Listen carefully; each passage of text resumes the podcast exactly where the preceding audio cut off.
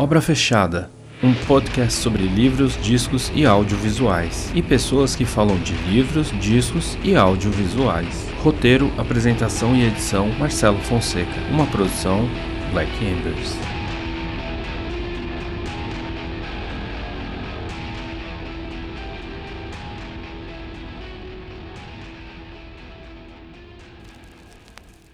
Olá, internautas, ouvintes e fugitivos dos algoritmos. Meu nome é Marcelo Fonseca e esse é o Obra Fechada, um podcast sobre gente, criações culturais e pessoas falando dessas criações. No programa de hoje, nós falaremos de um disco pioneiro, um disco fundamental na história da música brasileira e um disco que é avante em vários aspectos. É um disco cheio de versões e cheio de história sobre a sua criação e sobre a própria explosão do punk no Brasil. O tema de hoje é Crucificados pelo Sistema, disco de estreia do Raço de Porão. E para fazer esse bate-papo comigo, eu trouxe um amigo de longa data, profundo conhecedor do tema, também jornalista, o meu amigo Pedro Carvalho. E aí, Pedro, tudo bom?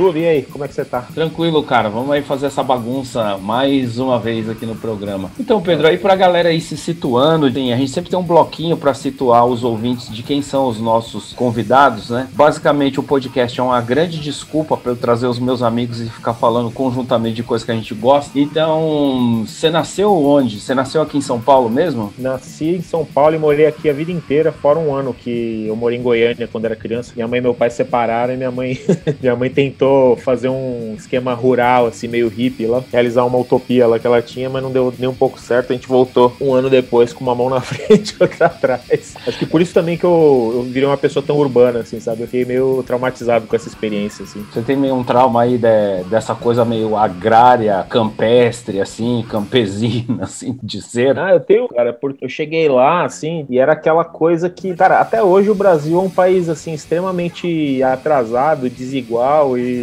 primitivo, né? No, principalmente no, no Brasil profundo ali. E sei lá, eu tava acostumado com uma vida aqui que era assim, sei lá, eu cresci nessa classe média progressista da Zona Oeste, assim, uma escola construtivista, aquela coisa linda, assim, sabe? Você sai, da, você, você sai da utopia Waldorf e vai pra Goiânia do, da, da música Exato. sertaneja, né? Exatamente. Daí aí eu cheguei lá em Goiânia e a gente morava numa chácara, que era de uma amiga da minha mãe, que, tipo, a chácara fazia parte meio que de uma, de um, de uma fazenda grande que era tipo da família dela. E, e era uma família meio que esquema meio coronelato ali, era uma família de um povo que era meio tudo desembargador, juiz, mandava em tudo. E aí, tipo, eles tinham um pessoal que trabalhava na fazenda, que morava lá, era aquele esquema meio semi-feudal lá, que eles tinham um pedaço de terra que, que era arrendado e eles e, e, em troca eles eram como se fosse escravo das pessoas, assim, isso é uma coisa horrorosa. E aí eu me lembro que isso aí foi meus primeiros, primeiros choques de realidade, assim, que eu tive na vida, assim, sabe? Tipo, eu vi aquilo, tipo, aquelas pessoas com uma mão na frente e outra atrás, se fudendo pra caralho. Assim. Minha mãe ficava revoltada com essas coisas e tal, tipo, reclamava com o pessoal lá, mas eles, tipo, meio que falavam assim, não, aqui é assim mesmo e tal, e tipo, pô, você, você é o quê? Você é sindicalista e não sei o quê. É uma coisa bizarra, assim, né? E aí, sei lá, eu frequentava a casa dessas pessoas, morava em umas casas tudo de pau a pique, assim, eu brincava com os filhos deles, assim, sabe? Tipo, então foi uma coisa meio, meio extrema, assim. Eu já tinha, obviamente, visto pobreza em São Paulo, mas eu nunca tinha convivido com isso tão, tão de perto, assim, né? E aí outra coisa que aconteceu lá em Goiânia é que na casa que eu morava, na, na, na chácara que eu morava, tinha um menino adolescente e ele curtia som, tá ligado? Ele, curtia, ele curtia essas rock, assim, da época, rock alternativo da época, The Cure, U2, essas coisas assim que tava aparecendo. Isso aí foi em 86, né? Foi bem na época da explosão do rock nacional e dessas coisas, assim. E curtia também, sei lá, Plebe Hood, Legião, era muito perto de Brasília, então o rock de Brasília era gigante lá, assim. Aí, cara, isso me influenciou pra caralho, assim. E na época, ele. E aí que eu. É onde eu quero chegar, entendeu? Ele falava ele falava para mim que em São Paulo tinha umas bandas punk, tá ligado? Ele explicava para mim que era punk, que roupa os punk usavam, o que, que os punk faziam e tal. E ele falava assim, cara, em São Paulo tem umas bandas punk, tem uns nomes muito loucos, tipo assim, Garotos Podres, Ratos de Porão. E eu falava, caralho, que foda, meu, tipo umas bandas de rock que em vez de ter uns nomes que é pra ser legal, uns nomes que é pra ser escroto, assim, tá ligado? Eu achava isso muito louco, assim. Eu achava tipo uma. Na época eu tinha, sei lá, 7, 8 anos, assim, era tipo uma coisa desafiadora, entendeu? Eu achava incrível, de verdade. E aí tava aparecendo na época aquelas revistas assim, Chiclete com Banana, tinha o Bob Cuspe, e esse moleque ele colecionava todas essas coisas e tipo, então ele, ele enfiou isso aí na minha cabeça e eu fiquei com o nome do Ratos de Porão na cabeça, né? Daí quando eu voltei para São Paulo no ano seguinte, apesar de eu ter oito anos só, eu entrei com. eu, eu, eu voltei pensando assim, puta, eu tô, tô voltando para São Paulo, a terra do rock, que tem os punk, as bandas que tem nome bizarro tal. Puta, eu quero mergulhar de cabeça nisso aí, né? Daí eu voltei, tipo, comecei a andar de skate, comecei a, tipo, enfim, usar aquelas roupas de skatista da época. E eu lembro que eu tinha umas calçadinhas, assim, rasgava a calça andando de skate, eu comecei a usar calça rasgada. E eu, eu resolvi inventar que eu era punk, assim, com com 8, 9 anos de idade, assim, tá ligado? E aí, puta, tive problema na escola, a escola chamou minha mãe, fui, me mandou numa psicopedagoga, uma cagada, assim. E, e o Ratos de Porão, então, já teve esse papel, assim, desde, essa, desde esse momento aí pra mim, entendeu? Eu comecei a, tipo, olhar, né? Rolava aqui em jornal, revista e tudo. E eu sempre via, tipo, o nome do Ratos de Porão e via a figura do João Gordo, né? É uma figura super marcante, assim. Isso se encaixou nessa minha memória depois desse trauma de Goiânia, eu voltando para São Paulo, abraçando a cidade cidade. Então, assim, o punk, o skate, o nome, o Ratos de Porão e a figura do, do João Gordo meio que se misturam com essa minha memória afetiva e traumática dessa época, assim, sabe? Muito doido isso, né, cara? É engraçado, né? Porque às vezes as coisas podem, elas, elas podem não fazer sentido algum, né? Quando a gente é criança, pivete, assim, mas depois elas vão se amalgamando, se juntando com outras coisas, né? Tipo, pegou, sei lá, é, chiclete com banana, João Gordo, Raço de Porão, Goiânia, Vida em Sítio, e é isso aí, né? Um, isso aí se transforma um pedaço do que você é, né? Praticamente. Né? É, você sente um. Você começa a falar dessa época, vem tipo um cheiro assim das coisas, vem tipo a cara das coisas, a imagem, entendeu? Tipo o carro da minha mãe, tipo tudo assim, sabe? É muito doido isso. Sim, cara. Assim, a gente é amigo há muitos anos, né? A gente já se esbarra há muito tempo, a gente já trocou ideia há muito tempo de muitas coisas, em N situações, já tivemos projetos juntos, tocamos juntos no, de organizar coisas em conjunto e etc. E eu sinto que esse disco, cara, ele é muito especial, assim.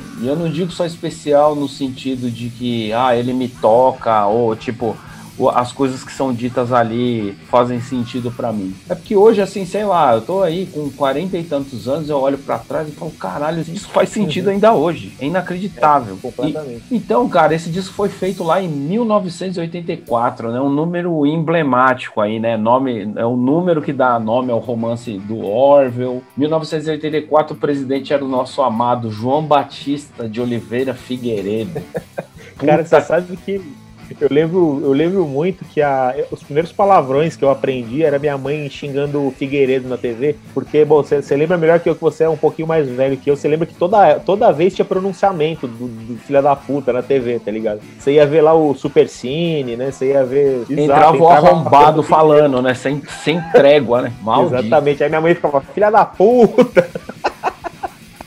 Cara, e mano, ele é um. Puta, ele é o típico generalzinho de merda, assim, né? Deve ser aqueles general de gaveta, assim, né? Que, tipo, não faz porra nenhuma, ganhou uma puta grana, né? Uma coisa dele muito marcante na minha memória desafetiva é ele falando que preferia o cheiro do estábulo dele do que o cheiro do, do povo. Do Olha povo. que. Então, eu acho, eu acho ele uma figura incrível, assim, fascinante, porque ele era completamente sem, sem nenhum tipo de censura. Ele tava pouco se fudendo, né? Ele falava assim, ele falava, meu, eu caí de paraquedas desse negócio, então não tô fazendo moral para ninguém. Eu, ele falava assim, tipo, ah, eu gosto do, daquela corneta do quartel de manhã, não gosto de política, eu quero que todo mundo se foda. Quando acabou, ele falou assim: ah, me esqueçam, né? Tipo, ele não tinha. É verdade. Ele não tinha nenhum apreço pela reputação dele, que ele ia ter depois, pelo legado dele, por nada, né? Mas ele tem uma frase que, que eu acho a melhor de todas. Aliás, agora não sei se é dele ou do Gás, acho que é dele, sim. Que ele, que ele falou assim: que vai ter abertura de qualquer jeito. Quem não aceitar a democracia, eu prendo e arrebento.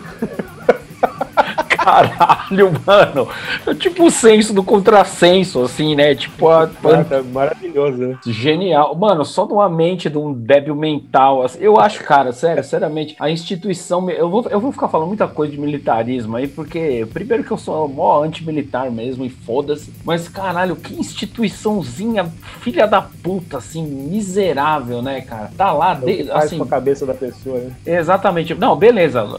A única coisa que eles fizeram de legal foi ter chutado a coroa portuguesa daqui para deixar essas viúvas monarquistas aí que ficam falando groselha na internet. Mas assim, a parte disso, só fizeram bosta, mano. Deixaram o país no, no final, ali na abertura, entregaram o país aí com a inflação brutal, o país quebrado, fudido, atrasado social e economicamente. Enfim, não vou nem entrar no, de falar do contexto fecal que a gente vive atualmente, senão a gente vai entrar numa crise depressiva, assim. Mas, é, mas assim, isso encaixa total com a com o tema, né, do, do, do disco e, e com, a, acho que tava totalmente na agenda do hardcore brasileiro na época, né, você vê que tudo tinha aquele negócio de, de na, na capa, né, do Crucificados tem, tem essa coisa de guerra, né, tipo, o olho seco bota fuzis capacetes, tem a, a, a coisa do símbolo da paz, então essa coisa, a coisa do militarismo tava muito presente na época, né, que de repente quem chegou depois não entende bem isso e acha que é só uma, um elemento meio gratuito, assim, pra aquela coisa gringa do discharge e tal. Mas não, aqui, tipo, acho que por isso também que esse tipo de hardcore se encaixou tanto, né, com o Brasil, porque essa, apesar da gente não ter necessariamente uma ameaça de guerra, além da ameaça nuclear que, que tinha no mundo inteiro, você tinha a presença do, dos militares na, na vida o tempo inteiro, porque ainda era o final da ditadura, né? E assim, ditadura, se, se, assim, se a gente abre o olho um pouquinho a mais, ditadura na América Latina inteira, né, cara? Exato. Pô, a América Latina inteira cagada. Eu não sei se foi um pouco antes ou um pouco depois, estourou Guerra da, das Malvinas. Os militares de lá, mantendo a tradição de ser um povo sem cabeça, foi arrumar encrenca com uma potência muito maior, muito mais. Maior não, no caso, mais equipada, vamos dizer assim. É, é bizarro. Né, Nossa, massacre. Não, e daí você vai lá no centro de Buenos Aires, tem aquele monumento lá dos jovens. Caralho, só morreu moleque, mano. Só moleque se fodeu, uns, uns recrutinhos, assim. Aí, aí, entra nessa coisa de novo, assim, antimilitarista, que, que o hardcore em geral tem. Assim, as pessoas. É, é como você bem disse, às vezes as pessoas encaram isso como uma estética, assim, um slogan ou alguma coisa, mas não, cara, é uma coisa muito mais profunda, né? E no contexto da época, a gente, a gente vivia isso, né? Você, eu, assim, a gente criança, a gente tinha esse senso de que o mundo podia acabar a qualquer momento, né? Tinha a coisa de usina nuclear, depois teve Chernobyl, tinha a guerra Irã-Iraque, e tinha essa, essa ameaça nuclear, assim, pairando. Depois, nos anos 90, a gente meio que esqueceu isso, que os anos 90 foi uma época meio, meio descerebrada, né? Tava tipo uma folia, um oba-oba na cabeça da gente, assim, mas os anos 80, caixa total com isso tudo, assim. Não, e do outro lado tinha União Soviética, né, cara? Tinha União Soviética de um lado, tinha os Estados Unidos do outro, é, tinha o Ray, assim, na época do Crucificados, quem mandava lá era o Reagan. A Thatcher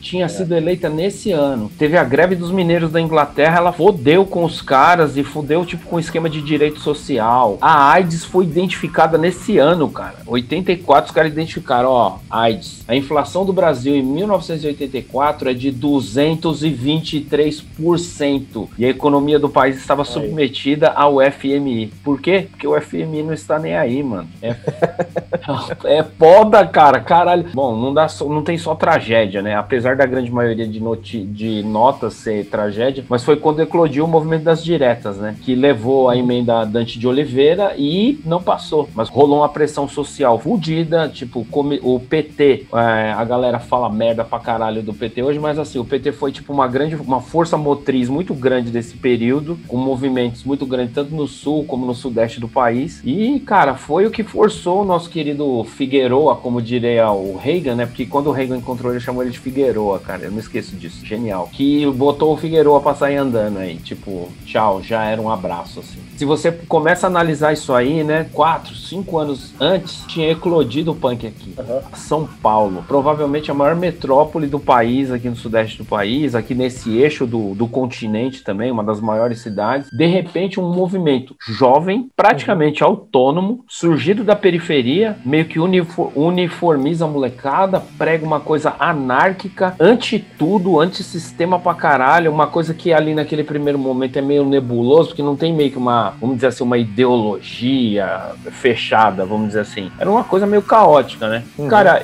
eu, a história do punk do Brasil, cara, vou meter o sociólogo de boteco aqui, como eu sempre faço em várias vezes. Assim. Pegando o, o, o, que o Clemente já falou, sei lá, acho que no Butinado ou em alguma outra entrevista, existiu Warriors no cinema. Se o punk não surgisse ou lá na Inglaterra ou em Nova York, ele ia surgir no Brasil de algum jeito, cara. Porque as circunstâncias estavam dadas. E aí, o que, que é, você acha? Tipo, então, isso, isso é verdade, e isso que ele falou, porque se você vê muitas das gangues punks, que assim, tem, São Paulo tem essa particularidade, né? Acho que, acho que São Paulo e Los Angeles são as únicas cidades grandes assim que tem cenas punks tradicionais que rolou esse fenômeno que é o punk ser tão baseado em gangues, assim, né? Hoje em dia eu sei que várias dessas gangues punks de São Paulo dos anos 80, elas vêm de gangues que já existiam antes do punk, entendeu? Então, assim, já, já rolava uma coisa que era tipo umas gangues de bairro, que os caras, tipo, usavam jaqueta de couro, aquele visual de, de, de gangue tradicional, e, e, aí quando apareceu o punk, os caras, tipo, adotaram o punk, entendeu? Então eles não. Então a cabeça dos caras não mudou muito. Você vê, tipo, esses caras, tipo, por exemplo, o Ariel, que depois fez o resto de nada, cantando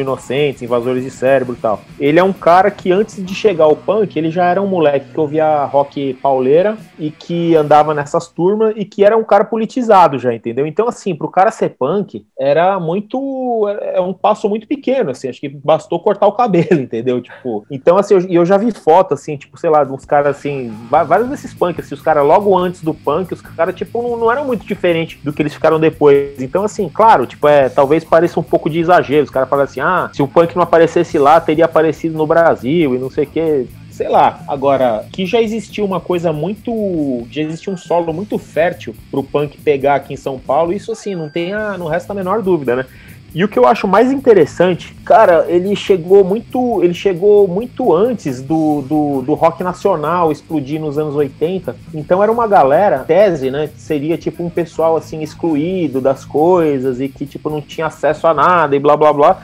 Só que, cara, era uma molecada que manjava de som muito mais do que, do que assim, até jornalista, do que os caras das bandas e, e, e tal. Você vê, eu já vi fanzine punk daqui de 81 que não só fala das bandas punk assim em, é, em tempo real que tava rolando na época, banda hardcore, assim, Discharge, Exploited, Dead Kennedy, todas as bandas que estavam rolando na época, como inclusive fala das coisas pós-punk, tipo Joy Division, Echo the Bunnymen, que é umas coisas que, tipo, o mainstream só foi pegar no Brasil alguns anos depois, entendeu? Tipo, nessa época ainda não, ainda não tinha saído Blitz, não tinha, tava mal saindo ali Gang 90, Titãs, assim, nem sonhava em gravar, Legião Urbana também. É uma coisa muito pioneira. E, os, e é interessante, né? Porque tem essa pendenga histórica entre São Paulo e Brasília, né? Da onde começou o punk, não sei o que, mas isso é uma bobagem para começar, porque é uma, é uma discussão idiota. Mas além de ser uma discussão idiota, ela, ela é baseada numa matéria que o Hermano Viana escreveu, eu acho que em 83, sei lá, 84, uma coisa assim, falando do rock de Brasília Brasília, em que ele, ele inventou essa história que os primeiros punks do Brasil vieram de Brasília e tal, porque eram os únicos que ele conhecia, né? E aí tem essa tese de que, tipo, o punk apareceu em Brasília porque tinha negócio de embaixada,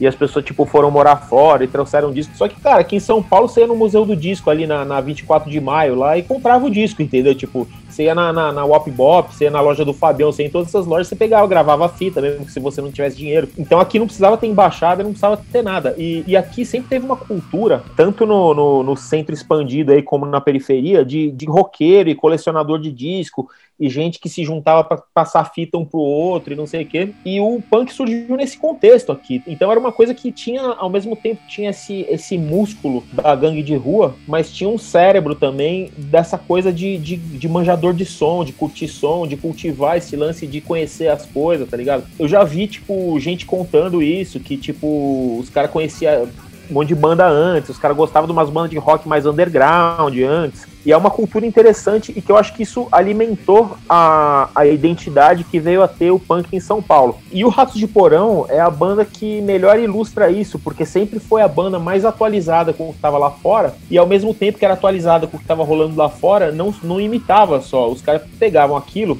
que, que aparecia, dava um passo adiante, acrescentando a identidade local, assim, com muita com perfeição, assim, né? Eles tinham uma, uma capacidade de, de, de, botar temas daqui num contexto estético universal, assim, que, é, que era impressionante, assim. Por isso que foi a banda que, que eu acho que acabou tendo uma obra mais duradoura e mais, mais tem todo esse contexto de punk, de manjar de som, não sei o quê. Em 81 aparece o, o Ratos já fazendo hardcore, assim. Eu, eu acho que eles foram justamente a primeira banda daqui que já, já surgiu com o intuito de fazer hardcore, né? Você vê como o negócio estava atualizado. 81, que, cara, é o ano que, que saiu o primeiro do Minor Threat, é o ano que, que saiu o Damage do Black Flag, é o ano que saiu o primeiro LP do Discharge, enfim, é uma coisa super atual. E, e aqui apareceu o Rato de Porão, porque antes, antes o Olho Seco tinha aparecido, mas, mas ainda não era tão rápido, né? Inocentes também começou e ficou mais hardcore depois. E o Ratos já apareceu, uma molecadinha adolescente, já para tocar rápido mesmo, já ouvindo Discharge Minor Threat, entendeu? E desde então eles têm sido essa banda que, que cultiva esse negócio de estar tá sempre à frente. Isso eu acho muito interessante. Eu acho que, eu acho que ilustra o, o que tem de melhor na, na, na herança cultural do punk daqui de São Paulo, que é esse, esse negócio de falar, cara, tipo, a gente está excluído da indústria cultural, a gente está excluído do, do, de, um, de um monte de coisa, só que a gente tem o nosso, o nosso próprio rolê, a gente tem a nossa própria cultura que a gente faz, a gente tem as nossas próprias bandas que a gente gosta, e a gente não precisa de nada disso, e eu acho que isso chegou na nossa geração e era uma das coisas que mais me atraíam na, na, na parada no, já, já, nos anos 90, quando a gente começou a fazer as coisas, entendeu? Sim. Eu acho que o Ratos foi a banda que melhor ilustrou essa, esse legado, essa, essa perspectiva, assim. É, eu costumo entender o Ratos de Porão, a banda, né? Tipo, é, antes de falar, assim, até das produções, de entender como, pô, eles são quase uma, um polaroid do que era aquele rolê, entendeu? Tipo, uns caras de uma origem relativamente humilde, assim, tipo, cada um com seus dilemas. Aí um vem de uma família de militar, o outro trabalhava em bico, com uma formação variada, assim, tipo, tanto de origem é, social. A história do a história do Jabá, né? É, Mas, porra. entrar nessa nessa, nessa parada, aproveitando para contar que eu, eu, eu, fiz um TCC na faculdade, que eu escrevi uma biografia do Ratos, né, um livro que eu nunca lancei. E várias vezes quase eu lancei, mas eu acabei não, não, lançando nunca. E cara, quando eu entrevistei o Jabá, foi muito louco, porque eu sabia por cima, assim, da história, né? Daí ele contou, assim, que quando ele entrou na banda, ele tinha acabado de sair da FEBEM. Caralho, Aí eu mano. perguntei pra ele, falei mas por que, que você foi pra FEBEM? Ele falou assim, ah, porque eu assaltei um ônibus. Aí eu falei, mano, eu assaltei um ônibus. Cara, eu falei assim, mas por que, que você saltou o ônibus ele? Porque eu queria dar um som na minha casa, eu precisava de dinheiro para comprar, um, pra comprar uns lanches, gravar umas fitas. Então, mano, o cara foi pra Febem porque ele assaltou um busão, porque ele queria fazer um som de fita punk na casa dele. Isso em 81, né, provavelmente. 80, 81. Ele falou que ele era o Sid Vicious lá da área, usava a roupa do Sid Vicious e tal. Aí quando ele saiu da Febem, os caras, tipo, chamaram ele pra tocar porque ele tinha esse visu do Sid Vicious e tal, e porque era um cara que tava saindo da Febem, entendeu? Isso, mano, é só, só, só no Brasil, né, uma coisa dessa. Surreal, né, mano? Surreal. Surreal. Imagina, mano, o cara dá um enquadro no busão lá, os trabalhadores voltando pra casa, o cara dá um enquadro pra fazer um som de fita depois. É, Puta mano, que mas é isso que é maravilhoso. Quando você conta a história pela metade, você fala, porra, o cara soltou um ônibus porque ele era tipo um desfavorecido social, né? O Brasil na miséria do terceiro mundo, o cara, tipo, mano, queria comprar pão pra família dele. Aí eu tava esperando uma resposta assim, o cara, não, eu queria fazer um som lá em casa, comprar umas groselhas, umas cachaça lá, gravar umas fitas. Caralho, mano, genial isso, cara. Então, cara, e daí é tipo, mano, é esses caras, entendeu? Tipo, é por isso que eu falo, assim, que o Rastro de Porão acaba sendo tipo um polaroid desse rolê, assim, entendeu? Para o bem e para o mal, assim, né? Tem a, é. tem a famigerada história lá de, ai, traidor do movimento, né? Que é tipo, eu acho que é um negócio que transcende o tempo, né? Que começa primeiro falando da banda, depois cola na figura, na, na persona do, do, do, João Gordo, né? No caso. Mas assim, já, Cara, já esse, parece. Esse, esse lance de traidor é, é justamente porque os caras estavam à frente, entendeu? A primeira vez que eles foram traidor foi quando eles falaram o negócio de hardcore. Que aí eles falaram assim: não, a gente não, não toca mais punk rock, a gente toca hardcore. Punk rock 77 não tá com nada mais, hardcore que é legal e blá blá blá. Daí aí os punk mais tradicional queriam já matar os caras, porque também pros caras ficar putos já não precisava muita coisa, né? É, e era sempre, né? Então, por que que a banda até hoje é uma banda que não ficou datada? Porque os caras estavam sempre à frente ali, né? Tipo, eles, eles, eles eram uma banda que tava mais preocupada com o, o que, que eles estavam fazendo na banda do que confirmar as expectativas e, e, e agradar o, o, populacho ali, né? Tipo, os punks em geral, assim. Os caras, tipo. E isso é, isso é importante, né? No mundo inteiro você tem que ter bandas assim, né? Que os caras falam, mano, eu não tô aqui pra criar vínculo com o público, eu tô aqui pra, tipo, fazer o que a gente tem que fazer, seguir nossa missão e levar o bagulho pra frente. Se o público quiser vir junto, vem, se não quiser, não vem. Então é interessante, porque ao mesmo tempo que eles são uma Polaroid perfeita do, do, do rolê punk de São Paulo da época, eles são uma Polaroid que tá indicando o caminho de. Estavam sempre indicando o caminho seguinte, para onde que o bagulho ia, ia depois, né? Sim, sei lá, né? Perdão da expressão, mas assim, tem que ter meio que culhão para segurar o que fala, né? Ainda mais num contexto, 80% dessas gangues aí tá todo mundo muito disposto a meter uma faca em você por qualquer motivo, ou sem motivo nenhum, basic, basicamente. Aí você peita isso aí, cara, eu, eu, eu acho muito corajoso, assim, porque você olha assim na sua, os caras são uns pivete, cara, uns moleque, assim. Falei, caralho, os caras têm culhão. Fosse qualquer outro aí hoje em dia, o cara, sei lá, ia sumir no mundo ia, sei lá, plantar batata em Guareí, sei lá, ia fazer qualquer outra coisa. Cara, quando a banda começou, se não me engano, o, o João tinha 14 anos, o Betinho acho que tinha 16, o Jabá tinha tipo 17, assim. E depois quando entrou o, o Mingau, ele acho que tinha 14 anos também. Mano, olha que, o que é isso, cara? É tipo umas crianças, cara, literalmente. Assim. E, e, assim, tem uma. Antes de chegar no próprio no Crucificados, né, em, em si mesmo, pra, pra gente entrar e falar do disco mesmo, assim, eu, eu acho que é legal assim, falar de outros detalhes, né? Eles sendo esses, essa pirralhada, assim, eles gravaram o sub, né? Eles participam, né, da, da coletânea, né? Porque é interessante isso também na história do punk aqui em São Paulo. Começa, não é que surge um grande disco do nada, começam pequenas iniciativas ali para começar a registrar esse momento, né? Então tem o sub, tem o grito suburbano, tem, tem coletâneas históricas, né? Que a gente poderia até falar num outro momento. E eles participam de uma dessas. E uma das coisas que eu acho bem foda também, que vai ser gravado até depois do Crucificados, é o, é o split com Cólera no Lira Paulistana, junto o Cólera, que é uma outra parada totalmente diferente, tem nada a ver com Ratos musicalmente. Tem a ver, mas não tem. É, o que eles tinham a ver com Ratos era que eram as duas bandas que estavam, tipo, mais, mais pra frente ali, né? Tipo, que tinha uma mentalidade mais, mais digamos. Avante. É, avante aí, talvez, né? Acho que cada uma a sua maneira, né? Sim. E eu acho legal que foi gravado no Lira Paulistana, né, cara? Que para quem não é daqui de São Paulo, não sabe a importância. O Lira, o Lira Paulistana, ele meio que agrega uma cultura, entre aspas, underground, assim, alternativa, e ele vira meio que um polo, né? Depois vira um selo, lança um monte de coisa meio fora de esquema, fora da caixinha, assim, que obviamente não tem necessariamente a ver com o punk, mas eu acho interessante que justamente no momento desse disco as coisas se encontraram, assim, tipo uma cultura alternativa da noite, de músicos de bar, essa coisa toda. O Lira Paulistana de ser, além de ser um selo, ser um teatro, ser tipo um espaço de eventos e não sei o que mais. Que o Lira Paulistana, eu posso estar enganado, né? Mas o Lira Paulistana, ele, ele tem um selo que é uma das primeiras iniciativas independente de lançamento de disco, cara. É um bagulho. Cara, é, eu vou te falar que eu tava tendo essa conversa outro dia com, com a minha mulher, porque a gente mora a duas quadras de onde era o Lira Paulistana, né?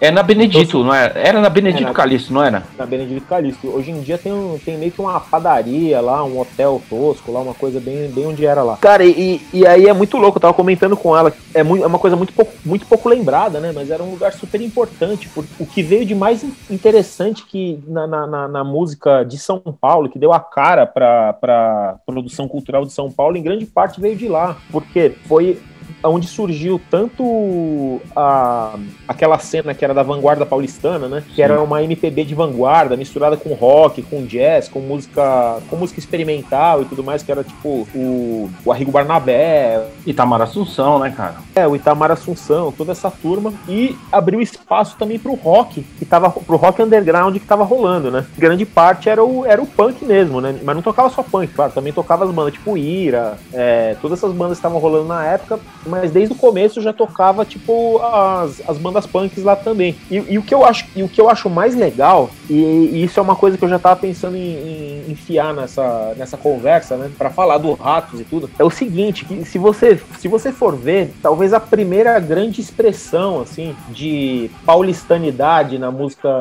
do Brasil, no cenário musical brasileiro, vem aí, entendeu?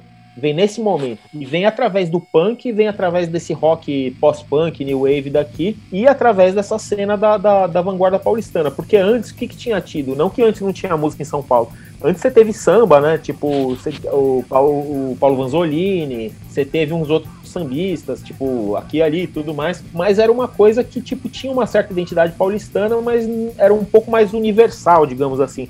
Depois você teve a Tropicália, que é uma coisa, que é uma coisa de São Paulo, mas é uma coisa importada da Bahia, assim, é, é o pessoal que chegou da Bahia e viu São Paulo e acho que esse choque meio que criou a, a, a Tropicália, e é uma coisa bastante interessante. Aí passou os anos 70 ali e tal, não sei o que. De repente, cara, você, vem essa geração do punk, essa geração do rock e essa geração do, da, da vanguarda paulistana e cria uma coisa, cara, que é uma tem uma cara de São Paulo que não poderia ter existido em lugar em nenhum outro lugar e que falava de São Paulo. Enfim, a coisa super mega ultra paulistana. E depois disso você já emenda com o hip hop, que aí também, tipo, mais ainda quando apareceu Racionais, levou isso à última potência e tudo. Mas então, mas eu acho que assim, o que abriu o portão dessa identidade paulistana e, de, e, dessa, e dessa, desse retrato de São Paulo através da música, como o Rio já tinha, como a Bahia já tinha, como o interior do Brasil também já tinha, foi aí, entendeu? E o Lira Paulistana é, é, foi fundamental nesse, nesse processo porque misturava tudo e porque era um lugar que abria para todo mundo. Pô, animal que você trouxe isso aí, porque eram umas coisas que estavam meio que flutuando assim na minha cabeça e você conseguiu sintetizar de uma maneira muito melhor do que eu falaria, assim. E é muito louco você pensar isso aí, cara. A gente não tá falando de ontem e a gente também não tá falando do final do século XIX. A gente tá falando ali justamente da São Paulo, Brasil, 1980, cara. Tipo, é, recém. Cara, uma coisa fresquinha, assim, recém saída da ditadura militar. Eu acho muito, muito foda mesmo. Assim. Pois é, e é interessante isso, né, sobre São Paulo, porque todo mundo fala, né, que São Paulo, antes dessa época, até os anos 80, assim, São Paulo era visto pelo culturalmente ali pelo, pela, pela indústria cultural brasileira e pela, enfim, pela elite cultural do Rio de Janeiro, do, até da Bahia tal, como um lugar meio talvez, não vou nem dizer provinciano, mas um lugar meio que você vê na, na música Sampa do Caetano Veloso, entendeu? Tipo, é. é. é uma coisa que São Paulo é um lugar meio feio, é um lugar assim meio é um lugar meio cinzento, meio sem, sem muita graça, sem muito. É um lugar ali que falta um, faltava um brilho, faltava uma, uma exuberância ali. Enfim, era um lugar que era, meio que servia só para trabalhar e o paulistano era aquele proto-bolsa trabalhador, assim, sabe? Que não pode, não entrava muito na, na, na, na no, que o, em como o Brasil queria se, se, se, mostrar, né? Inclusive, aliás, voltando um pouco, um cara, que, um cara que explorou também essa coisa de São Paulo de um jeito super interessante, poético, e acho que precursor disso que a gente tá falando foi o próprio Tom Zé, né? Ele é um cara que chegou em São Paulo e, fez, e retratou São Paulo, assim, com, com, com maestria. Mas enfim, e aí é interessante isso, né? Por quê? Porque daí vem o punk, vem o rock e a vanguarda paulistana e colocam São Paulo no, no, no mapa. E de repente São Paulo passou a, passou a valer, né? Passou a poder, é, passou a ser mais uma possibilidade para a cultura brasileira você retratar São Paulo e você, tipo, mostrar essa identidade de São Paulo. Por que, que isso é importante? Porque o, era o Brasil industrial, entendeu? Total. O Brasil industrial estava chegando. E a expressão disso veio, acabou vindo daqui. Pra gente que estuda história, assim, uma das coisas que mais martelam na cabeça da gente em termos de pensar o Brasil é não tentar pensar o Brasil homogeneamente, né? Uhum. Mas se você pensa a grande indústria cultural brasileira, principalmente nessa época aí, parece que sempre quiseram vender o Brasil como uma, um grande Rio de Janeiro com pitadas de Bahia e mais alguma coisa exótica de algum lugar. E São Paulo realmente, cara, é, é, um, é um Brasil urbano que, pelo menos naquele momento, apontava assim, olha, a gente quer um espaço, assim. Eu acho que é muito representado por esses agentes que você citou aí, entendeu? Pois é, exato. Isso que eu tô falando, que fique claro aí para quem tá ouvindo. Eu não tô falando isso para exaltar São Paulo, nem porque eu acho que São Paulo tava indo justiçado, não é uma questão moral e muito menos uma questão de ufanismo paulistano, mas é uma questão que, que, que, de que é muito interessante, de repente, você ter uma outra dimensão, né? Você, você vê uma outra maneira de retratar as coisas e você vê que isso aí que você falou, que o Brasil não é um só, é, é uma linguagem diferente que surge, isso é muito legal, entendeu? Depois de mais velho, eu aprendi a apreciar bem também o, aquele Brasil, digamos, tradicional, assim, em grande parte na, na cultura, Tal, mas quando eu era criança, por exemplo, eu vivia aqui sempre e, e eu não me sentia, eu não, não sentia identificação com aquilo. Enquanto que quando eu vi o punk, quando eu vi o rock, quando eu vi coisas falando de São Paulo, eu já consegui abraçar aquilo logo de cara, entende? Então é, é muito interessante isso. Cara, e é um negócio que não tá só na música, né? Porque se você parar pra pensar, se pegar qualquer número de da Chiclete com Banana, ou do, pira, ou do Piratas do Tietê, alguma coisa. Cara, isso aí isso é que nem você falou, vou usar uma expressão que você usou no começo do programa. Cara, isso traz um cheiro, assim, tá ligado? É. Eu vi um doc outro dia que chama Malditos Quadrinistas ou Cartunistas, alguma coisa assim. E daí os caras estavam falando uma rixinha que tinha dos caras do Pasquim com os caras da Circo aqui, né? Uma coisa meio, meio Rio São Paulo, assim, pra lá e pra cá que era muito mais na sacanagem do que levando a sério, obviamente, né? E daí o cara fala, tem uma, os caras mostram, comentam ou mostram uma página do Laerte mostrando a Vila Madalena por cima que não é essa Vila Madalena de hoje, que a gente conhece, tipo Boêmia, de bairros. É, Era de... a minha Vila Madalena da infância, que não tinha prédio, cara. Exatamente, é muito louco você pensar isso, porque assim, é uma cidade que cresceu toda desordenada, né, cara, que tem aí a sua tradição industrial, né, os caras batem, assim, digo, alguns paulistas, né, no caso, batem no peito para falar aí do Matarazzo e disso, disso, aquilo, outro, mas se você for ver, é uma, é uma cidade que foi, é, tipo, se espalhando a, a revelia, assim. Acho... Cara, você sabe que, a, só uma curiosidade, você sabe que a Vila Madalena era um bairro, era um bairro afrodescendente originalmente. Sim, isso eu sabia.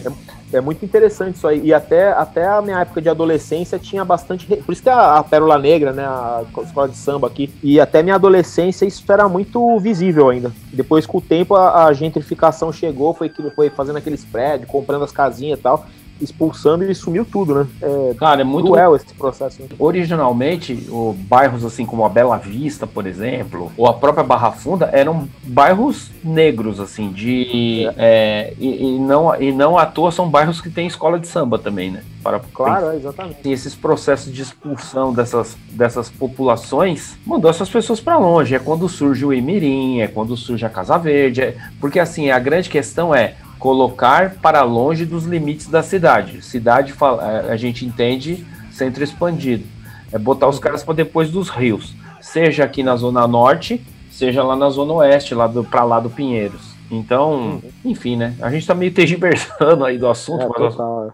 mas enfim, foda-se. Eu acho que a gente cobriu bem aí para falar um pouco da desse trecho, tanto do Rastro de Porão, da, da um pouco da, da biografia, da, um pouco da história dos caras, né? Porque, assim, você quer saber a história da banda? Ou vai ver um documentário, ou você pode ver o verbete na Wikipedia, que tá bem, assim, em, em linhas gerais, dá para ter uma noção do que é essa banda. A nossa intenção era só meio que situar eles no momento da criação desse disco, Crucificados pelo Sistema, que é o motivo do, dessa conversa e que também é o tema do bloco 2 o bloco sobre a obra.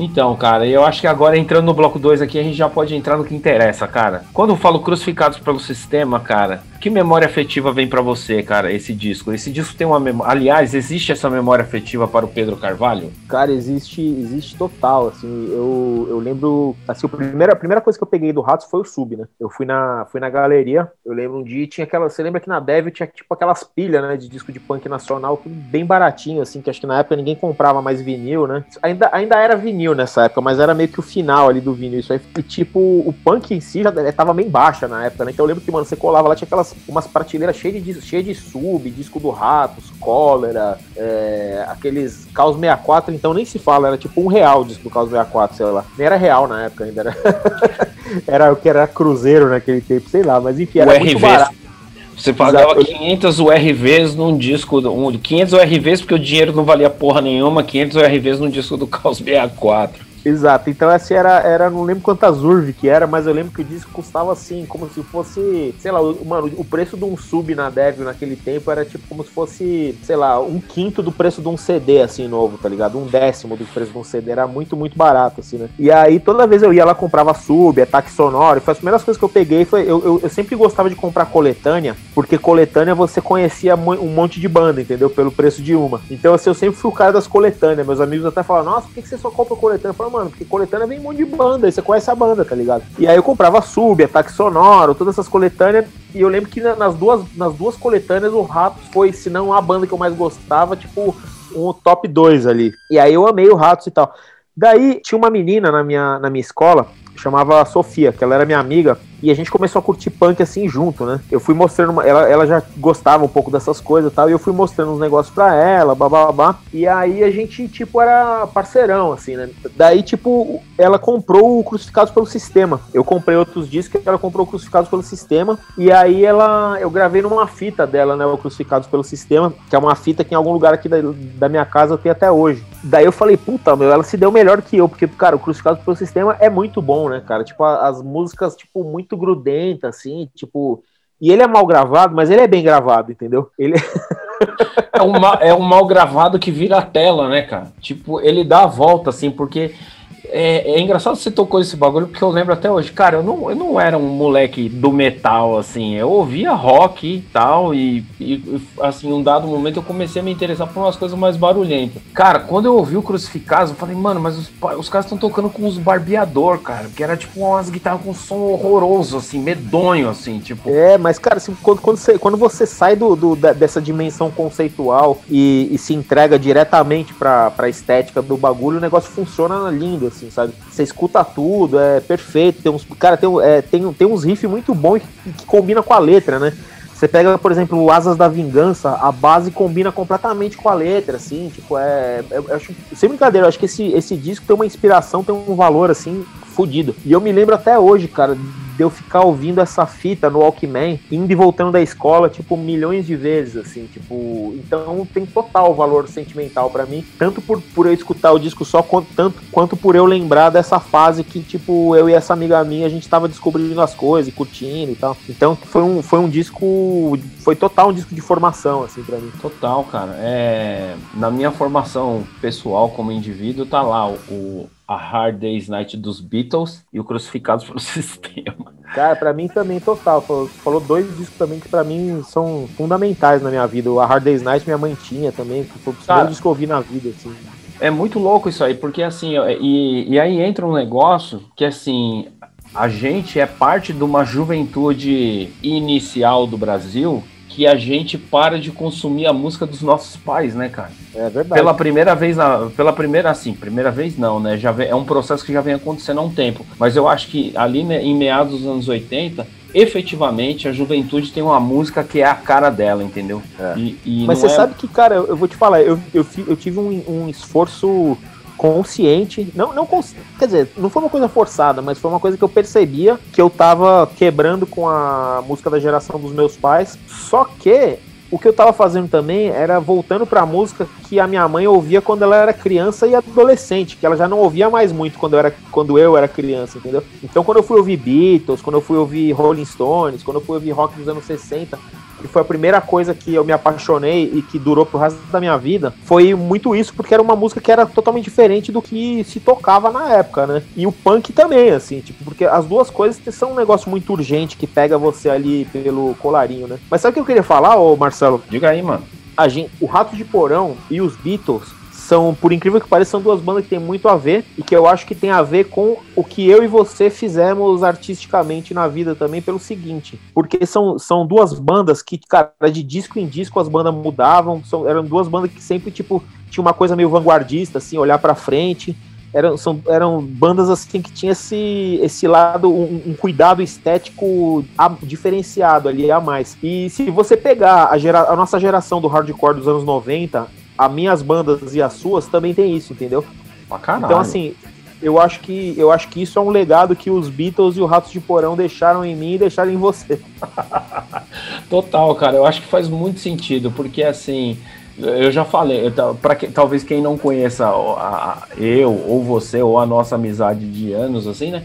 Cara, é só olhar a nossa ficha corrida aí de, de projetos, né, cara? Nenhum deles é exatamente Exato. igual, nenhum exatamente uma sequência natural do, do outro. Não, eu acho que a gente. E eu dou muito ponto porque você está falando, eu acho que existe uma inquietude, assim, tanto em você quanto em mim nesse aspecto, fruto dessas coisas que a gente foi exposto, assim, na nossa juventude, né, cara? Pois é, e uma coisa que não, nunca é para confirmar um estilo, entendeu? É Sim. sempre uma coisa que tem uma cara meio torta, meio diferente ali, tipo.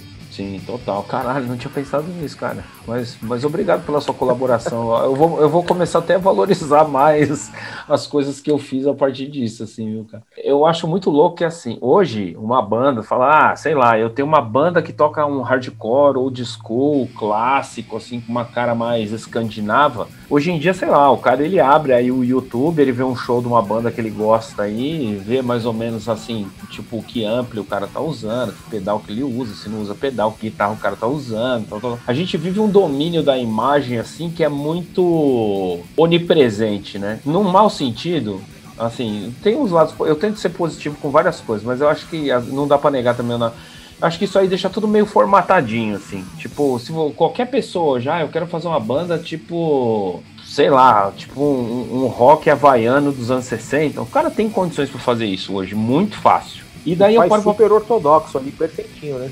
Exatamente. Daí você para pra pensar, né? Tipo, já começa assim, eram uns caras que não tinham muito acesso a equipamento, né? Raço de porão.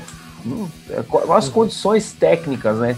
Tipo, como é que os caras foram parar no estúdio para gravar? Você sabe a história desse disco? Cara, eu sei. É... Então, o Fabião já tava meio estabelecido ali, né? Ele era lojista do Fabião do Olho Seco, né?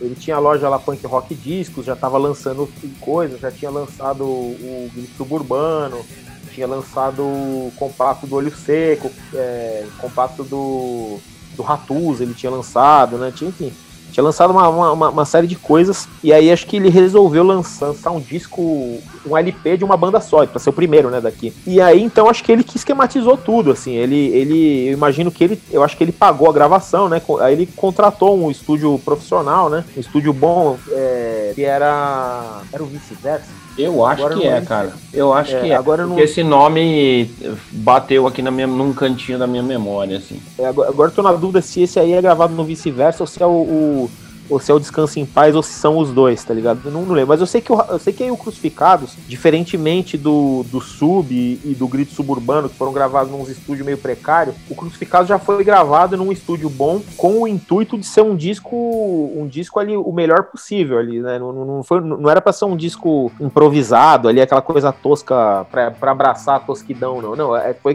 foi feito para soar bem. Então, assim, eles foram pro estúdio, né?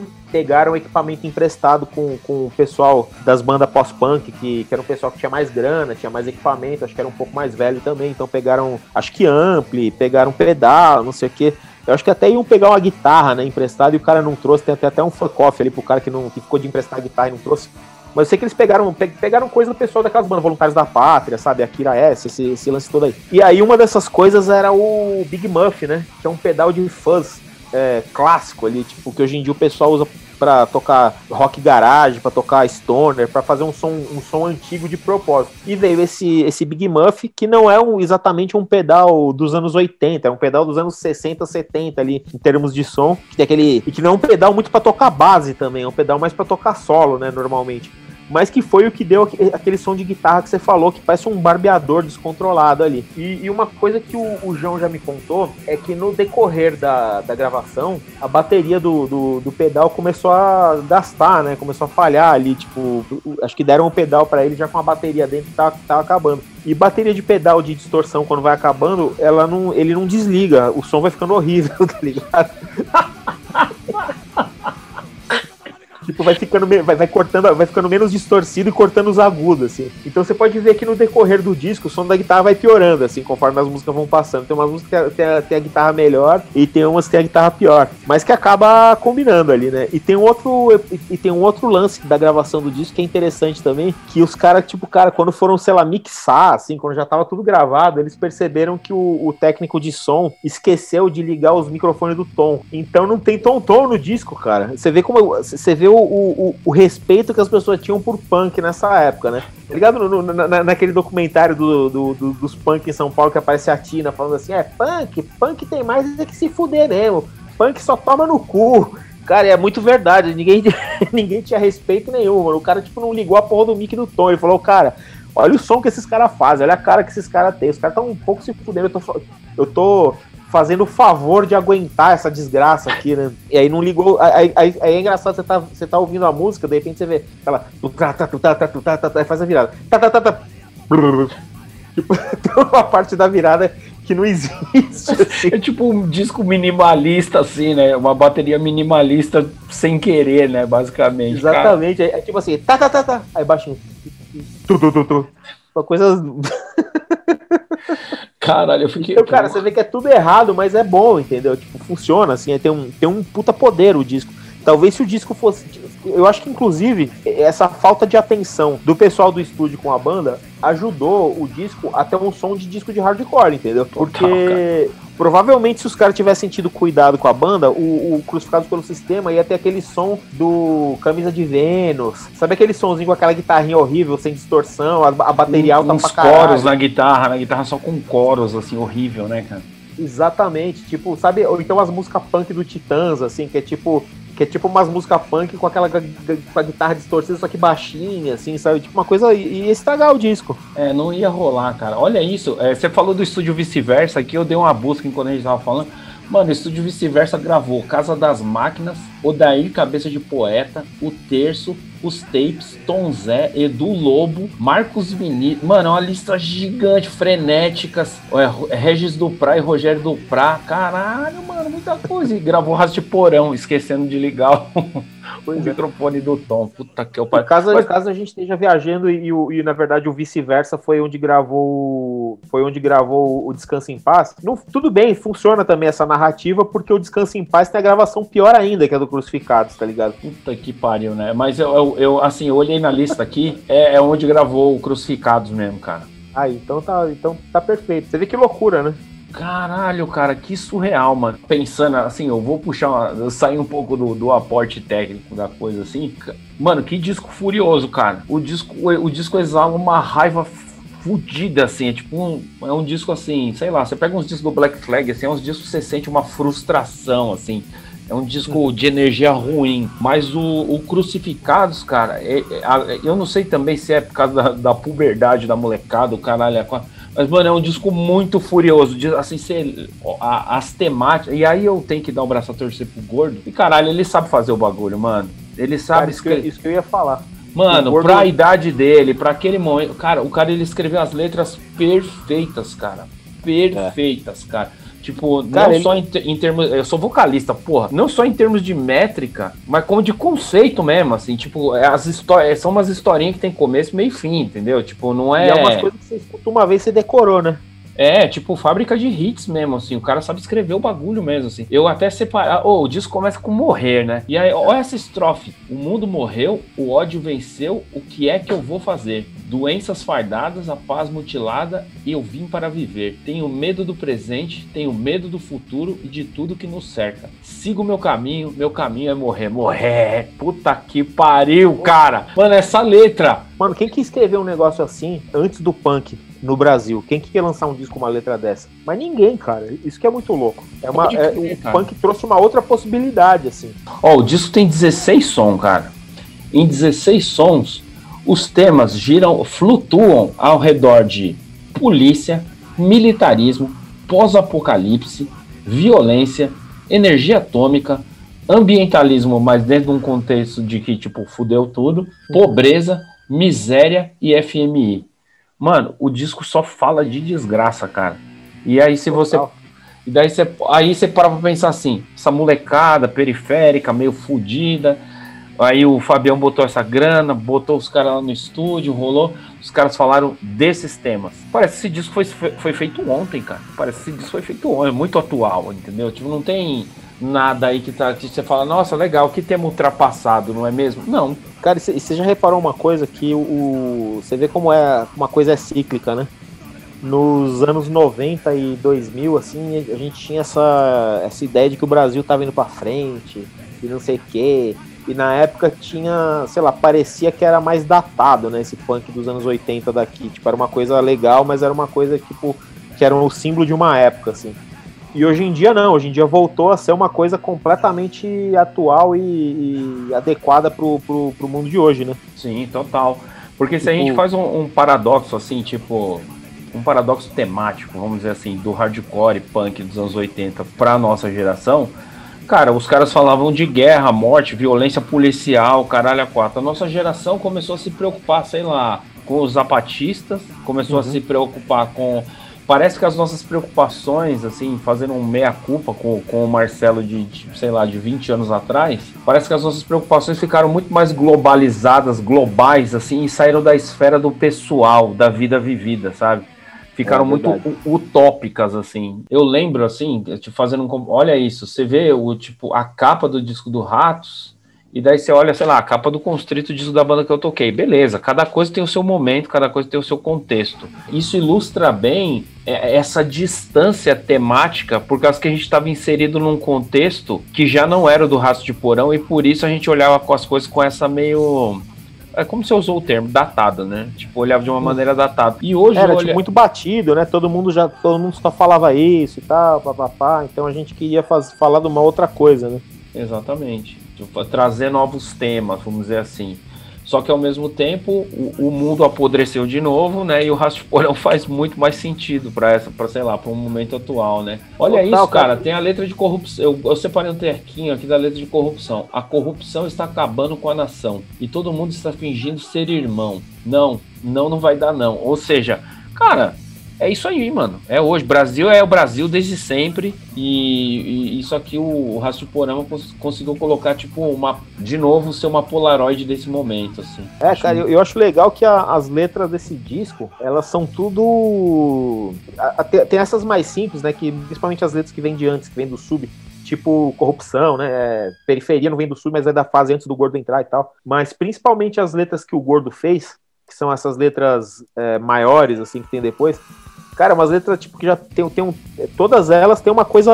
É, um tom progressista. E que não é um tom só de tipo pagar de punk, nem de chocar a sociedade, nem de tipo repetir um negócio. Todas as letras são uma coisa bem concatenada, assim, politicamente, né? Uma, essa coisa anti-guerra, tudo de um jeito. De um jeito. Sei lá, que é difícil discordar, assim, né? Hoje em dia. É, pô, é, sei lá. Você, escuta umas letras de umas outras bandas, você tem que dar um desconto. Aí você fala, puta, isso aqui é zoado, mas veja bem, né? Tipo, o, o Ratos não. O Ratos parecia que era uma banda que já tinha um cérebro a mais ali. É, tipo, eu não vou nem entrar no mérito aí de citar certas, certas rapaziadas, né? E certas letras, que é um bagulho zoado em qualquer contexto, tá ligado? Você, tipo, claro. a, a gente, por, sei lá, e eu falo isso para as pessoas da minha geração. Tipo, a gente ficou tolerando muito tempo por valor afetivo, tá ligado? Mas é uns negócios que não dá mais. Ainda mais que depois é. que hoje em dia existe rede social, e daí você vê que o cara realmente continuar pensando desse jeito, entendeu? Exato, e porque, tipo assim, apesar da letra ser zoada, a parte zoada da letra é uma coisa que tipo, não tinha relevância, né? Até o momento que passa a ter, entendeu? E daí, sei lá. Não era uma coisa que se baseava naquilo pra, pra nada e tudo mais, enfim. Ó, cara, é, tipo, ó, sistema de protesto, letra que tá nesse disco. Todos estão criando um sistema de viver, ou roubando para comer, ou matando por prazer. Nós estamos criando um sistema de protestar, e esse é um sistema para nos calar. Não iremos matar, não podemos nos envergonhar. Temos que gritar o mais alto possível para fazê-los escutar. Somos todos iguais, somos todos racionais. Eles é que agem como animais irracionais. Sistema de protesto. Eu os detesto, eu os detesto. Mano, sério, é muito vanguarda isso aqui, na moral. Comparado com o contexto que os moleque vinha. Ou que, ah, é. tipo, nego, ah, você não tá com o visu certo, pá, mete a, a navalha na goela do outro.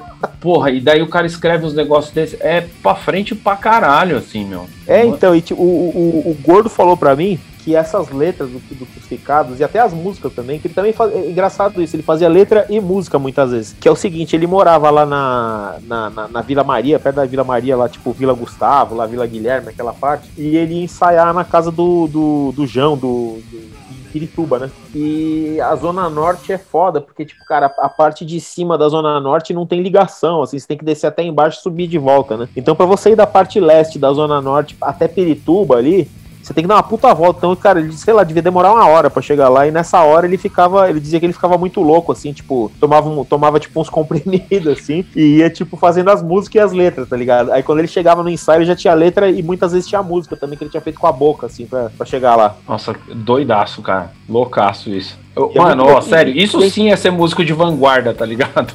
Puta. Pois é, cara, e é interessante porque o, o, o Gordon, como ele virou depois uma celebridade, como ele é um cara que tem uma figura muito característica, tem tudo isso aí e tal. E é um cara, é um cara engraçado, assim, que, tipo, fala umas coisas. As pessoas, tipo, não pensam que, tipo, até mesmo para ele construir esse personagem, é um cara que tem que ter um cérebro, entendeu? É um cara que. E, e é um cara muito inteligente, assim, sabe? Você vê isso, você vê que é um cara que sabe escrever bem, você vê que é um cara que sabe, tipo, concatenar umas ideias, você vê que é um cara que sabe fazer uma reflexão e uma autocrítica de como ele era quando ele era novo, tipo, independente assim, sem querer assim falar, ah, o cara é meu herói, não é nada disso. Independ... O que eu quero dizer é que assim, independente dos defeitos que o cara possa ter, como qualquer pessoa tem, ele não é um, ele não é um porra louca como de repente muita gente acha que ele é, entendeu? Ele é um cara que consegue, tipo, ele é um cara que foi fundamental nessa nessa obra e no que veio depois do Ratos por causa desse dessa sensibilidade e dessa capacidade de organizar as ideias que ele que ele sempre teve, né? Sim, as pessoas compram é, e eu acho que também é muito fruto desse contexto de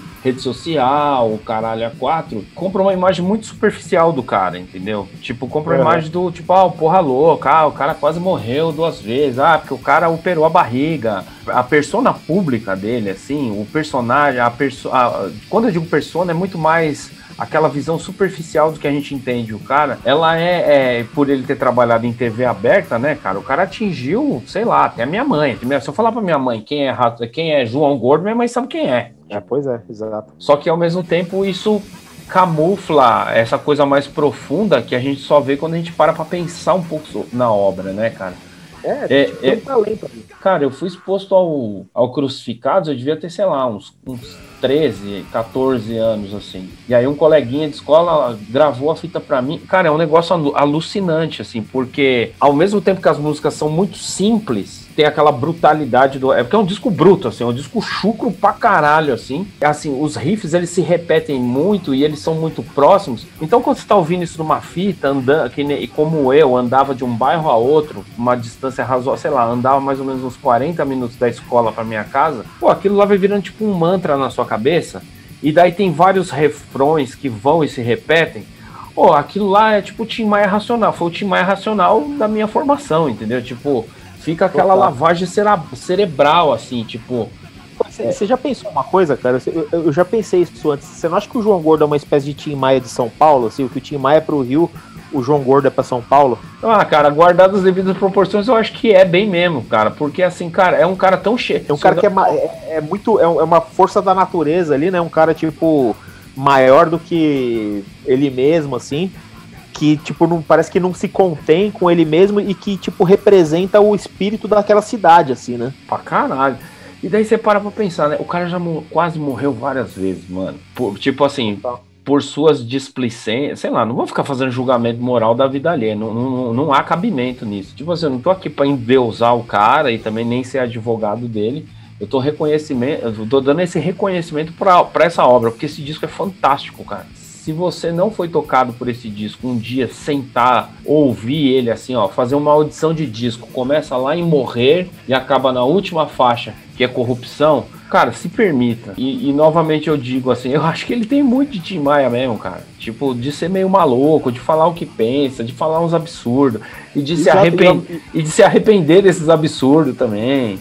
É, e, e, ao mesmo tempo ter uma antena totalmente ligada no que tá rolando, assim, no mundo e, tipo, sei lá, tipo, ser uma pessoa que de repente traz uma coisa que não tinha aí na jogada, né? Que nem o Tim Maia com a, com a Soul Music, funk e tal, não sei o quê e o, o Gordo e o Ratos de Porão com esse lance do hardcore aqui, né? E aliás, eu queria, eu queria falar do, do, do João também, né? Acho que a, a, a, junção dos dois que é muito interessante também, porque o João também é um cara que também tem essa visão ali pra frente e que é um cara, mano, muito engraçado, tá ligado? É um cara que tem tipo uma cabeça, mano, a cabeça dele é vai a sei lá, mil por hora. Se a sua cabeça tá em 33 RPM, a dele tá no 78 ali. Então o cara tá, tipo, tá fazendo trocadilho, tá pensando numa coisa, ele sempre vê, tipo, vários ângulos diferentes para enxergar uma coisa, assim, por isso ele, ele, é, ele tem uma cabeça, assim, ferina ali, tá ligado? Eu acho que juntou esses dois personagens, que é quem ficou mais tempo no Ratos no final, essa, é, eu acho que isso, é, em grande parte, é o que trouxe essa identidade ali pra banda, né? Sim, total, cara. E fora que, assim, o, Ju, o, o, o, João, no caso, o João, né, no caso, cara, ele já ocupou todas as posições da banda, cara. Ele já fez tudo que precisa numa banda. Já tocou bateria, já tocou guitarra, já compôs, já cantou. Se ao mesmo tempo, assim, se a gente tem essa, esse fator do João Gordo, assim, como uma força, entre aspas, intelectual da criação, é, da criação coletiva da banda, assim, por outro lado, meio que a alma mesmo, assim, o espírito da banda, assim, tipo aquela coisa que inspira o movimento da criação, eu acho que é o, que é o João, cara. É, é uma coisa que é, eu já me baita, grande muito guitarrista. Pra caralho, mano. Você vê ele tocando assim, sei lá, eu lembro de ter visto uma, um, é, eles tocando alguma coisa do Brasil, assim, cara, munheca de aço, assim, eu não toco, você sabe, não toco guitarra, mas caralho, eu fiquei no meio, eu já toquei com bons guitarristas e guitarristas talentosos. Cara, você vê aquele cara, assim, hoje um tiozinho aí, sei lá, uns 60 anos, sei lá, 50 e tantos anos, assim, o cara lá esmirilhando, assim, tipo, munhequinha de aço, assim, tipo,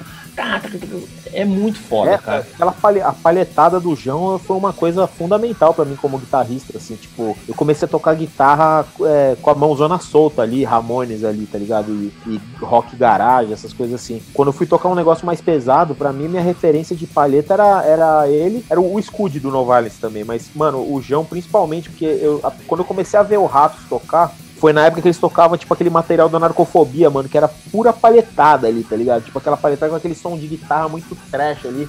Selvagem. Então, tipo, ficou no gravou, né, no meu subconsciente. Daí quando eu fui tocar um negócio mais, mais metálico, veio aquilo também. Então é tipo, é, acho que minha, uma das minhas poucas influências como é, brasileiras como, como guitarrista é o jeito de tocar do João, assim, sem dúvida. Nossa, muito foda, cara. Muito, muito foda. E foda, e foda que assim. Minhas influências brasileiras como guitarrista é o João e os guitarras de fãs da Tropicália do rock psicodélico ali, Mutante, Caralho, doido. essas coisas, você vê que loucura. Doideira, hein? Doideira total, cara. Mano, e eu acho muito louco assim, assim falando do, do Crucificados, cara. Caralho, quantas prensagens esse disco já teve, né, cara? Quantas prensagens. Nossa. Eu acho que é a prova de que, assim, é um disco que ele é, assim, lógico, Raça de Porão tem uma trajetória gigante, tem um monte de outro disco que é foda, sei lá, eu adoro Narcofobia, adoro Brasil, acho foda pra caralho. Eu gosto do Descanso em Paz também, apesar de ter uma gravação medonha, concordo, assino embaixo do que você falou, horrorosa, eu também tem um valor afetivo para mim. Caralho, esse disco é, é, um disco assim que eu acho que ele tem que ser. Se tiver um hall da fama aí da música popular brasileira, é, esse disco tem que estar tá lá também, ele tem que ter um lugarzinho dele também, cara. Mas eu, eu, queria, eu queria desfazer um mito sobre esse disco. Agora a gente já exaltou tanto esse disco, porque esse disco é o primeiro disco, é o primeiro LP de uma banda punk só na América Latina. Não é verdade. O disco do Los Violadores é, é um, saiu um ano antes. Olha aí, ó. Tá vendo, rapaziada? Vocês vão comprando qualquer historinha que tá lá na Wikipédia. Depois fica passando vergonha. Mas mais hardcore é o Ratos. É, e tipo assim, disco pioneiro, né? Pioneiro em vários aspectos, assim. Cara, isso é um, isso é um lance que é louco também, né? Você, assim, você aproveitando a, esse lance, tipo, se você, se você compara o punk brasileiro com o punk do resto da América Latina, você vê que o punk brasileiro já tava num lance mais extremo, mais moderno, muito antes, né? Porque essas primeiras bandas punk argentina estavam lançando disco nessa época, 83 e tal, por aí. Só que era Punk 77, né? É, tipo, uma coisa meio com um pezinho no pop ali, né? Tipo, não tinha uma Exato, Eu adoro. Não, também, não tô dizendo, não tô colocando nem no, no patamar assim de tipo, é bom ou ruim. Tem várias coisas que eu gosto pra caralho, é. assim. Ô, Piro e Stiff, Mas é, tipo, foda, é um tá ligado? E você escuta bandas... violadores, que dão uma influência ali de Sex Pistols, né, de Clash, de Ramones e tal, papapá. E, e na mesma época o Ratos estava fazendo um negócio ali com influência de Anti-Sect, de Minor Threat, de, bom, Discharge, não vou nem comentar, né, então é, é um é outro esquema, né? né? É, exato. Aí você pega, tipo, as discografias de punk dos outros países, você vê que tudo começou depois, assim. Aqui, cara, foi uma, foi uma confluência de fatores que possibilitou rolar essa, esse pioneirismo, assim. Eu acho muito interessante isso aí, né? Teve um cara que resolveu abrir uma loja, o cara resolveu fazer um selo, daí quis fazer as, é, pegar as bandas e juntar, fazer coletânea, depois lançou o disco do Ratos, blá blá blá blá blá blá. E por causa disso, na primeira metade dos anos 80, você tem uma discografia de hardcore no Brasil, que é uma coisa que você não tem em nenhum outro país aqui do, da, da, da América Latina. No México, foi começar a sair mais disco de punk no final dos anos 80, na Colômbia também. No, no Peru saiu alguns lá para 85, assim, por aí, 86. E na Argentina tinha uns, só que é, é esse lance mais, mais 77. O Brasil, por algum motivo, se tornou um dos países clássicos ali do hardcore do começo dos anos 80, junto com Escandinávia, Estados Unidos, Japão, não sei o quê, porque se você vê, não, é, não são tantos países que tem uma, uma discografia de hardcore dessa época, sabe? Sim. Cara, e é muito louco você pensar, porque é um disco extremão também, né? Ele não é, é tipo, é o que eu falei lá no começo do bloco falando sobre o disco. Cara, não é palatável, não é um disco pra tocar no rádio. Ah, nem fudeu. É um disco agressivaço, assim, pra caralho, uns temas pesados. Assim, lógico, eles vão radicalizar mais ainda mais pra frente. Em outros discos eles vão pegar letras muito mais pesadas, assim, falando de droga, overdose, caralho, a quatro. Mas aqui, o, embrião de tudo do que viria a ser esse rastro de porão, eu acho que isso também é, um, é uma coisa legal de se destacar. Existiu essas formações anteriores do Ratos, que tem o seu mérito, é um bagulho foda pra caralho, mas eu acho que o que deu um formato definitivo pra banda é esse disco aí, cara. E, e, e, tem um lance desse disco também que ele, ele marca o fim da, da era heróica ali, do, do começo do punk brasileiro e talvez o começo da segunda fase. Ele é, uma, ele é um divisor de águas ali, porque você tem assim, desde os anos 70 até o final de 82, você tem uma escalada ali que o punk brasileiro e paulistano principalmente vai, vai subindo, né? E vai crescendo e não sei o que a, aí sai o grito suburbano, aparece na mídia, daí rola o, o começo do fim do mundo e a coisa degringola. Ali tem a briga no final do festival, né? Do começo do fim do mundo lá no, Sesc Pompeia, a coisa degringola, a polícia reprime, não sei o quê. Aí diz que na mesma época saiu um, uma reportagem no Fantástico, também, tipo, mano, acabou com os punk e a polícia começou a. Tanto a polícia começou a reprimir os caras pra caralho, como os próprios punks de São Paulo, do ABC e cidade, subúrbio, não sei o que, começa a se matar, assim, se, se bater, brigar pra caralho. A loja do Fabião é praticamente escorraçada da galeria, né? Vai pra um outro lugar. E aí no ano de 83 o punk fica meio em banho-maria ali por causa disso. Tipo, só que é interessante porque ao mesmo tempo que tava rolando essa dificuldade, né, do, do, do, do punk rolar em, do, no ano de 1983, foi o ano em que tava se consolidando dando uma facção ali muito importante que era o pessoal que era, assim, tipo, estritamente hardcore ali, entendeu? Tipo, que, que era o que a gente tava falando antes, que foi o que começou esse lance de traidor. Então tinha essa turma que era em volta do pessoal do Ratos, do Olho Seco e tal, e de umas bandas novas que tava aparecendo, tipo, veio a ser o Armagedon, o Lobotomia, que era o pessoal que gostava de hardcore finlandês, que gostava de hardcore americano, que gostava de discharge, que tava com essa, trazendo uma nova maneira de você fazer o punk, de você entender o punk. Isso se, isso se consolida com o, Crucificado pelo Sistema, foi grava, que foi gravado no final de 83 e lançado no começo de 84. E aí o que, que acontece? Quando o disco vem a sair, foi justamente quando estava inviável fazer qualquer coisa em termos de punk em São Paulo, por causa disso tudo que, que, que a gente estava falando, né? E aí a banda meio que acaba. Saiu Crucificado pelo Sistema, o Ratos de Porão meio que é, entrou, em, entrou num hiato, não tocava nunca porque não tinha show. Quando tinha um, quando tinha um show ou outro, as pessoas, tipo, praticamente saíam à morte, não sei o quê. As outras outras bandas também contam a mesma coisa na época, né? nunca tinha show em São Paulo, tinha de repente algum show no interior, uma coisa assim. E o Ratos meio que acabou, e acabou que o Gordo saiu, e justamente nesse intervalo depois do, do Crucificados, foi quando o Gordo começou a ir em show de metal, e aí foi o, meio que o, o começo do, do, lance do crossover, tal, dessa, dessa interação entre o metal e o, e o hardcore, que marca essa segunda fase ali, né? Esse, esse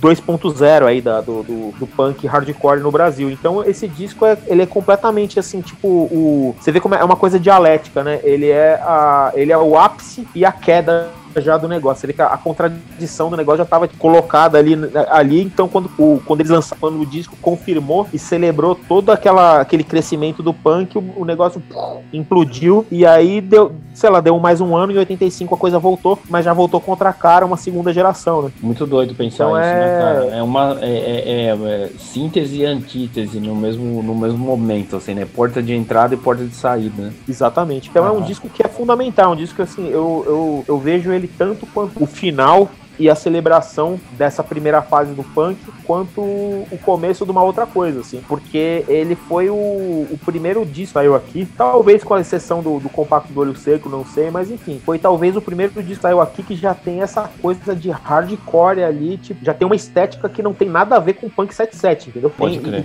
E, e, e, nem com punk 77 e nem com aquele discurso punk tradicional de São Paulo que vinha de antes. Ele, ele já tem uma outra, uma, um outro direcionamento e que eu sei que muita gente na época torcia o nariz, né? Os caras, eu, eu, já vi uns punk mais, uns punk dessa primeira geração falando assim: ah, mano, começou a aparecer aqueles caras do hardcore, os caras só falavam de guerra, os caras usavam aquele, aqueles, fazia aquelas jaquetinhas tudo, tudo pintadinha de branco na borda, parecia tipo, como se os caras fossem meio poser, assim, sabe? Mas você vê que é interessante, é uma troca de guarda ali, né? Uma geração nova chegando, é uma nova, é uma nova visão da coisa aparecendo e que até hoje existe e até hoje é, acabou sendo meio sinônimo do, do punk brasileiro, né? Sim, total, porque ele vira meio que um emblema estético, né? Ele vira meio que uma marcação visual, assim, não só visual no sentido de olhar, mas estética mesmo, assim, no sentido de, de que som fazer, de que, de que temas abordar, entendeu? Pô, é, basta, pensa nos nomes das bandas que vieram depois, né? Lobotomia, né? Uhum. Tipo, Armagedon, ó, o temático já tá meio ali no, no próprio Crucificados, cara, tá ali, é, já. já tá assim. Cara, mano, ó, a gente tá meio que chegando ao fim, a gente vai entrar no último bloco aqui, que é o bloco final, que a gente meio que faz um pequeno debate aí pensando no impacto da obra, assim, e é isso aí.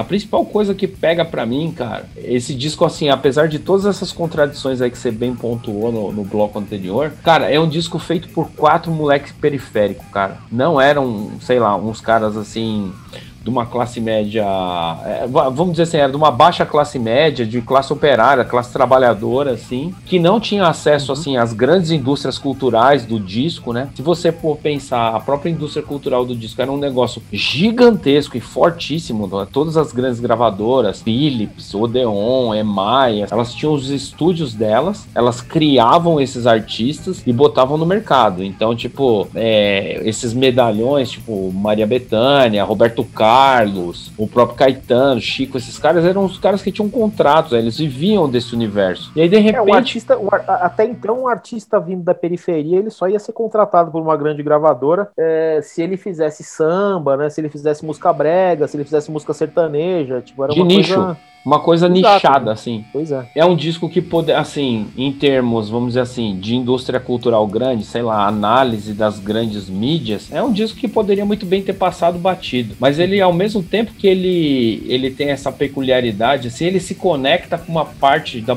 da população jovem do Brasil, do período dele. É um disco que é um retrato da experiência do, de um selo musical independente, que ainda não é esse DIY que a gente vai viver plenamente nos anos 90, que não é esse faça você mesmo, mas querendo ou não, tá lançando as suas sementes, cara. Os selos de gravação daquele momento eram. Os pequenos selos eram ligados a lojas de discos. O Crucificados ele é o puro, é, é o puro fruto dessa experiência, assim. E por conta disso, assim, cara, eu acho que ele tem um valor fundamental pra música brasileira, assim. Eu acho ah, que ele. É. Ó, cara, o, Crucificados, para mim, ele tá no mesmo nível, assim, sei lá, de um sobrevivendo do inferno do Racionais MCs e sei lá, de uma construção do Chico Buarque. Tá ali, é. ó, tá tudo na mesma linha, assim, entendeu? Tem um lance que sempre vem, sempre vem essa discussão, né? Tipo, é, do que, que é brasileiro, do que, que não é, e tipo, você tem que validar a coisa por ela ser daqui versus uma coisa que é importada e não sei o que. Cara, eu sempre falo que o, o crucificado pelo sistema e o Brasil do Raso de Porão, principalmente, mais o Raso de Porão em geral, pra mim é, é a coisa mais brasileira do mundo, porque, mano, é o Brasil que eu vejo, tá ligado? É o Brasil que a gente, é o Brasil que a gente vive na cidade que a gente vive. Se você você pega o Dorival Caymmi, claro, aquilo é a essência do Brasil, mas de outro jeito, só que eu nunca vivi naquele Brasil. E se, e, e se assim, se a forma musical do Ratos de Porão ou do Racionais, que eu ia falar que justamente o Racionais também é a coisa mais brasileira do mundo, se o punk e o rap são coisas que vêm de fora, isso acaba sendo irre irrelevante, porque a, a, expressão que ele, a expressão deles e a maneira como, como eles usaram essa linguagem é um reflexo direto e completo do, do uma, do uma, da realidade daqui. Da mesma maneira que de repente você pega um cara que nem o Caetano Veloso ou o Chico Buarque e ele pega um estilo de música que é que surgiu no Brasil pelo menos em parte, só que de repente ele está discutindo ideias e está tendo um ponto de vista que vem de um intelectual de fora também. Sim. Então, assim, é, é, a ideia de que uma coisa é puramente é, local é uma bobagem, porque sempre tem uma, sempre tem uma relação entre, entre o, o, o local e o, e o universal, né? Sim, cara.